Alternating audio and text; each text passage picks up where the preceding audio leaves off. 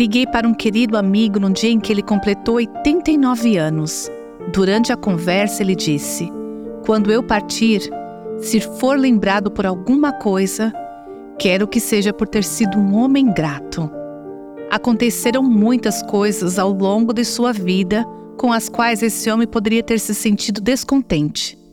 Ele perdeu a mãe quando tinha três anos e o pai quando ainda era jovem. Seu filho mais velho morrera em um trágico acidente de carro. Agora, cá estava ele no acaso de sua vida, com sua saúde debilitada, vivendo em uma casa de repouso, determinado a ser um homem agradecido. Não o ouvi reclamar naquele dia, apenas expressou gratidão. O tipo de atitude que o apóstolo Paulo descreveu quando disse: Faça todas as coisas sem resmungar. Paulo continuou dizendo que essa atitude a deixará brilhar como uma luz no mundo. Um coração agradecido.